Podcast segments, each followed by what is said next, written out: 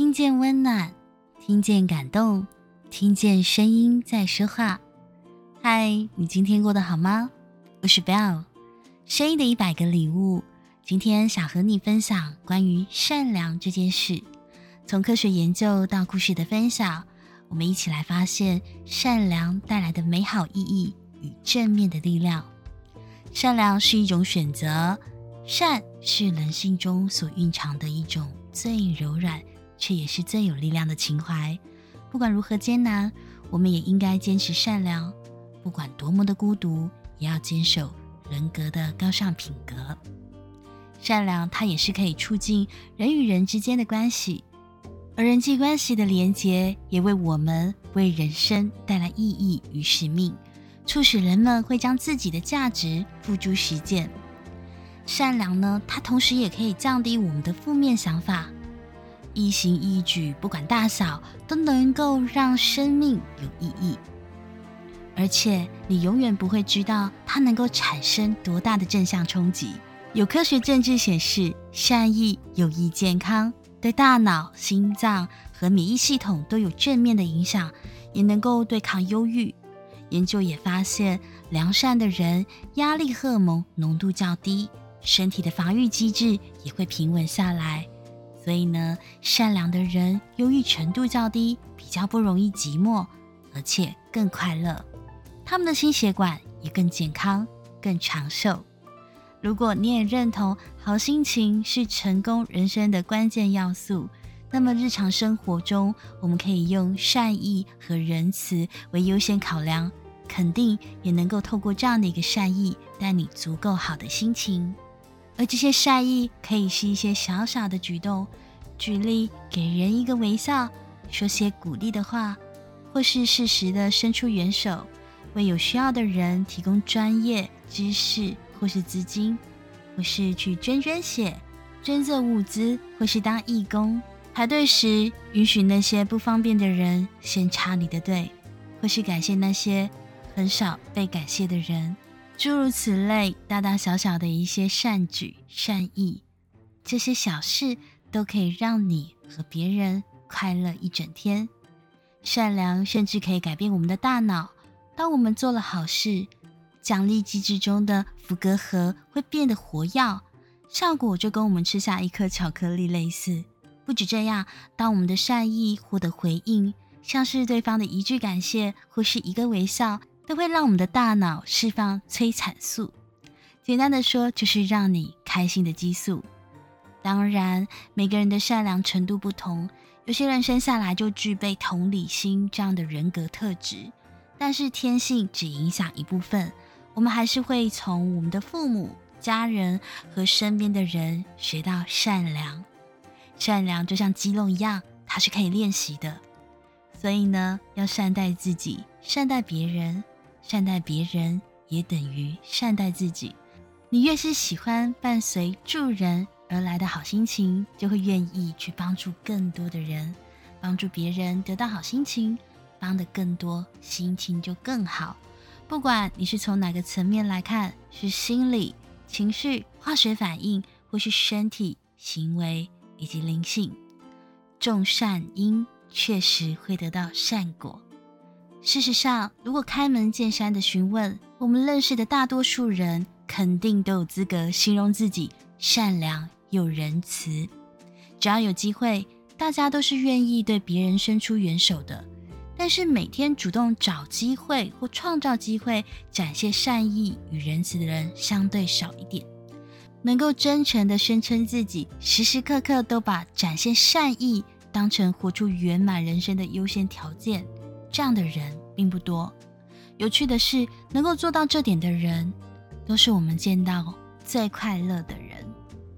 在这个世界上，每个人的生活都不容易，而终有一天，你也会明白，善良比聪明更难，因为聪明是一种天赋，而善良却是一种选择。研究也发现，真心诚意的善举，更能带给你好处。正向心理学期刊中有一个有趣的发现：当一个人相信做善事会带给自己好处，那么他尤其能在做好事后获得更大的快乐，更满意的生活，且能够大幅度的降低负面情绪。霍兰教授也曾说过：“如果你觉得压力很大，那就去做志工吧。”所以，当你愿意付出的时候，你会得到更多的成就感。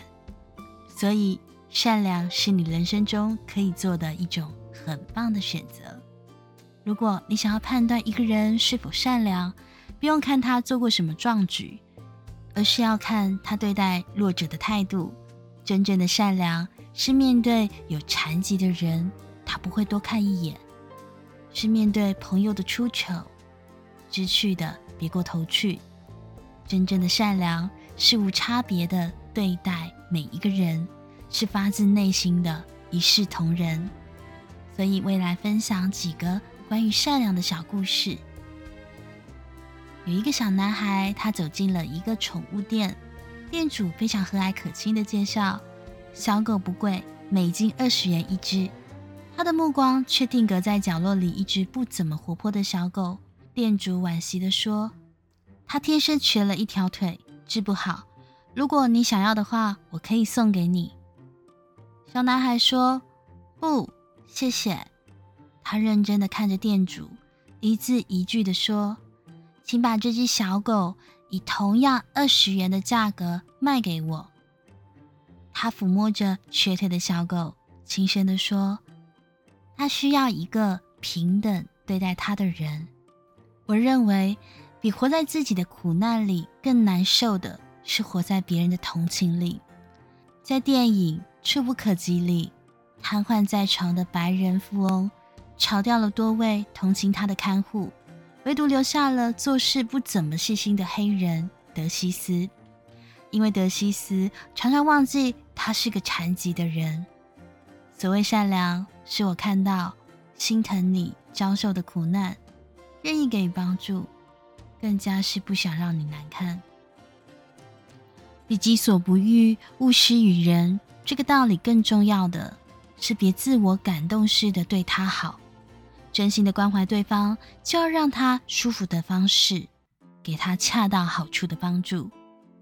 另一个故事是一个生意人，当年他面临失业的时候，他没有勇气告诉妻子，每天依旧八点出门，夹着公文包去找工作，傍晚调整好心态回家，受不了无所事事的日子，他只好在工厂里找了份短期的工作。工作强度很大，干完活连指甲缝隙里都是灰。下班之前，他总会洗个澡，把西装穿好再回家。妻子每天依旧笑脸相迎，给他准备好饭菜。睡前把洗干净的衬衫放在床头。两周后晚上，妻子突然跟他说，朋友的公司在招聘，问他想不想换个工作。他内心狂喜。但依然半推半就地说：“这边干得好好的，既然是朋友，那就去试试吧。”一去，果然顺利被录取了，他非常的高兴。晚上呢，就给妻子做了许多的菜。两杯酒下肚，他想起每天饭桌上总有清肺的炒木耳，睡前妻子硬要他吃的秋梨膏，突然就反应过来。妻子早就知道他失业的秘密，却从不肯拆穿。婚姻里有种温暖叫相亲相爱，有种感动叫相濡以沫。其实还有一种幸福叫守口如瓶。表达善意最体面的方式，不是居高临下的同情施舍，而是不动声色地维护他的尊严，并不是什么披上。为你好的大衣就是善行。重要的是，你是否真正的了解过当事人的内心感受？为你好，应该是我能够从你的角度出发，为你着想，而不是为了让自己好受。这才更接近于真正的爱。泰戈尔说：“不要从你自己的口袋里直接取出勋章给你的朋友，这是侮辱他的。”善意可以给予他人心灵温暖，但是如果不顾对方的感受，直截了当的表露善意，就会变成一种伤害。在一个校园里，有一个同学上大学的时候，他穿的比较随性。毕业答辩的那个上午，他依然是穿个花衬衫、拖鞋就来了。导师云淡风轻的看了他一眼，没有说什么。下午轮到小组的时候，导师一进门，大家就笑了。白衬衫、黑西服下面赫然有一条绿色的短裤，整个人显得很滑稽。有调皮的同学就笑道：“老师，你是不是还没睡醒啊？”导师一拍脑门，红着脸笑笑着说：“对我这个老人家，你们都这么看重外表，可见社会多注重一个人的外在。要走在工位岗上了，你们可别跟我相似，让别人看笑话。”同学在余光中看到那个不修边幅的同学，就系上了衬衫上面的两个扣子。最真诚的善意是让对方心安理得，没有丝毫被给予的感觉。这样的慷慨才是无痕的善良。在爱情里，也需要懂得如何表达善意。对方做错了事，明明是替对方着急，就别用指责的口吻说：“你怎么这么笨？”听到对方天马行空的想法，先别忙着阻拦。人生百态，需要对方自己去体验。我们可以因为爱而保护，却不能限制对方探索的脚步。世上多的是难分对错，少的是倾听和支持。不要害怕让爱的人受苦，那是成长最快速的途径。最后，再分享一个关于善良的感动故事。有一个善良孝顺的青春少女。因为工作的关系，一个人居住在北部。有一天早上，他突然接到他父亲打来的电话，他说今天要把她给嫁了，然后要他赶快把自己打扮一下，大概上午九点左右会有新郎礼车到他住的地方来接他，顺便把新娘衣服一起送到。他问男方是谁，父亲很生气地说：“叫你嫁就嫁。”难道还要征求你的同意？他又问：“那我工作该怎么办？”父亲更生气的回答：“都要嫁人了，还做什么工作？”听着电话另一头父亲发怒的口吻，尽管有满肚子的疑惑，他也只能默默的接受。当时有一大堆的问题，却找不到答案，心中五味杂陈，静静的。孤单地坐在梳妆台，伤心流泪，几乎哭到不能上妆了。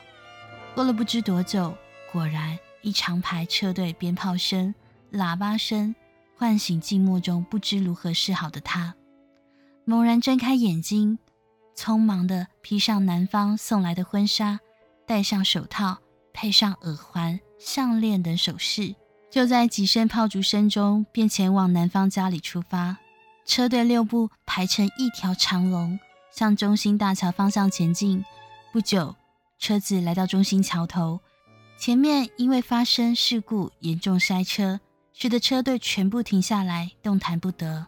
此时，有几个人急忙地往他们的车子跑来，用手拍打他们的车窗，向他们紧急发出呼救：“前面出车祸了，有小孩倒在血泊中，生命非常的危险。”新娘在车上一听到，便猛然将穿着高跟鞋的两脚快速的脱离，顾不了穿着白色婚纱，飞快的奔往出事现场。啊，好可怜的小孩，全身血流不止。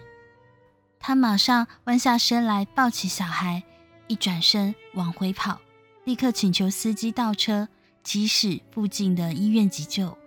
等到新娘处理好小孩的注视事宜。往身上一看，哇，雪白色的婚纱全染成血红色。他当时顾不了这么多，便一身血红色的婚纱往男方的家前进。到了男方家里，早已错过黄道吉日。正当有人打开车门迎接新娘时，大家全愣在那，惊讶地说：“怎么雪白的婚纱全染成血迹斑斑啊？”只见男方的人全往屋内跑，许久才将他安排在楼上隐秘的房间，让新娘孤单的一个人坐着。不久，媒婆说：“等客人走了，我们就派车送你回去。我们决定取消这门婚事。”他苦苦的哀求媒婆，他说：“如果被送回去，就只有投河自尽了。”媒婆只是愣住了，并没有说半句话。夜越来越深，天越来越冷，没有半个人来看他。他知道家里，因为他嫁人可以获得一笔钱，让父亲偿还债务。如果取消了婚事，家里的经济状况无疑雪上加霜。想着想着，不禁悲从中来。天微微亮起，此时有位男子出现了。他没说什么，只是轻声的和他说：“等天一亮，我们就搬出去外面住。你一身是血，非离开这里不可。”他非常感激新郎没有嫌弃他，而新郎对于这样救人救到忘我的热忱，一直称赞不已。这样的好人，这么仁慈的心肠。必有幸福美满的一生。一年后，他的女儿出生了，依法要报户口，也就得先报结婚户口。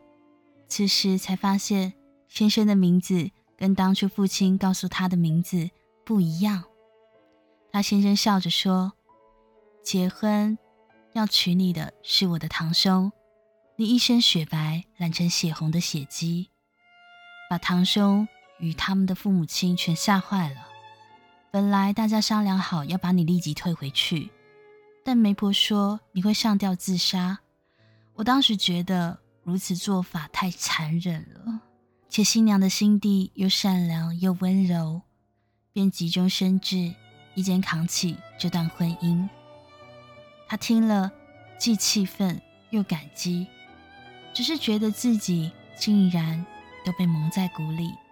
两年后，先生与他一起去台大医院看了一位病患，是他们的亲戚。他一眼望去，似乎有点熟悉。出了病房，他先生才说：“这位病人就是当年娶你的真正新郎。”女子说：“我能够抽空照顾这位病人吗？”先生点点头说：“百年修得同船渡，同年修得共枕眠。”虽然这段夫妻缘因你一身血衣而作罢，但总是一日的夫妻情啊。女子想起古人说过的一段话：“姻缘天注定，半点不由人。”却因为自己救小孩，染得一身血衣而不要我，命运真会作弄人啊！三十多年来，他们一家大小和乐美满幸福。无名子女孝顺懂事，分别从大学与研究所毕业。真不知像她这样的新娘有什么不能娶的。俄国文豪托尔斯泰说过：“上天有眼，暂时不语。”老子在《道德经》说得更妙：“天网恢恢，疏而不漏。”或许就可以作为这个写衣新娘的好事善心。正是这一段寄言：“家事千百劫，所作业不亡。因缘会合时，果报还自受。”这样的一个最佳诠释。处事本无方，若把智慧加进善良里面，已抵得上人世间千千万万的温暖。愿你经历沧桑后，依旧心怀善良。懂得用爱成就别人，不动声色的发光。这是今天分享几个关于善良的小故事，希望你会喜欢。让善良成为你的一种生活风格，但必须先从对自己好开始。如果只是一心的想付出，却忽略自己的感受，你将会燃烧殆尽。你也可以从小小的善举开始，像是刚刚说的一个微笑，打一通电话。给朋友把车停好一点，让后来才到的人也有足够的空间好停车。降低标准，你的善举不一定要很宏大，对人发出友善的微笑，传简讯给遭逢挫折的朋友，这样短短的几分钟，或许你就可以改变别人的一整天。别忘记，身边的人善举不应该只留给陌生人，对身边的人好一点，尤其是同住在一个屋檐下的人。曾有调查指出，要求同住的人记录自己的心情，结果发现，任何一人主动对其他人好一点，屋里的所有人心情都更好了，正向情绪也更加的强烈。请保持心中的善良，因为你不知道谁会借着你的善良走出了绝望。最后，祝福大家，愿你我都善良，世界都温暖。愿你的生命中有所爱的人，愿你尽情温柔的活着。我是 Bell，把声音当做礼物送给你，传递爱和温暖在这个世界里。如果你喜欢我们分享的内容，欢迎您订阅我们的 Podcast，给我们五星评分及赞助我们，也邀请你留言分享你的收获及感动，这将是给我们持续制造礼物的动力。谢谢你的聆听，我们下次见。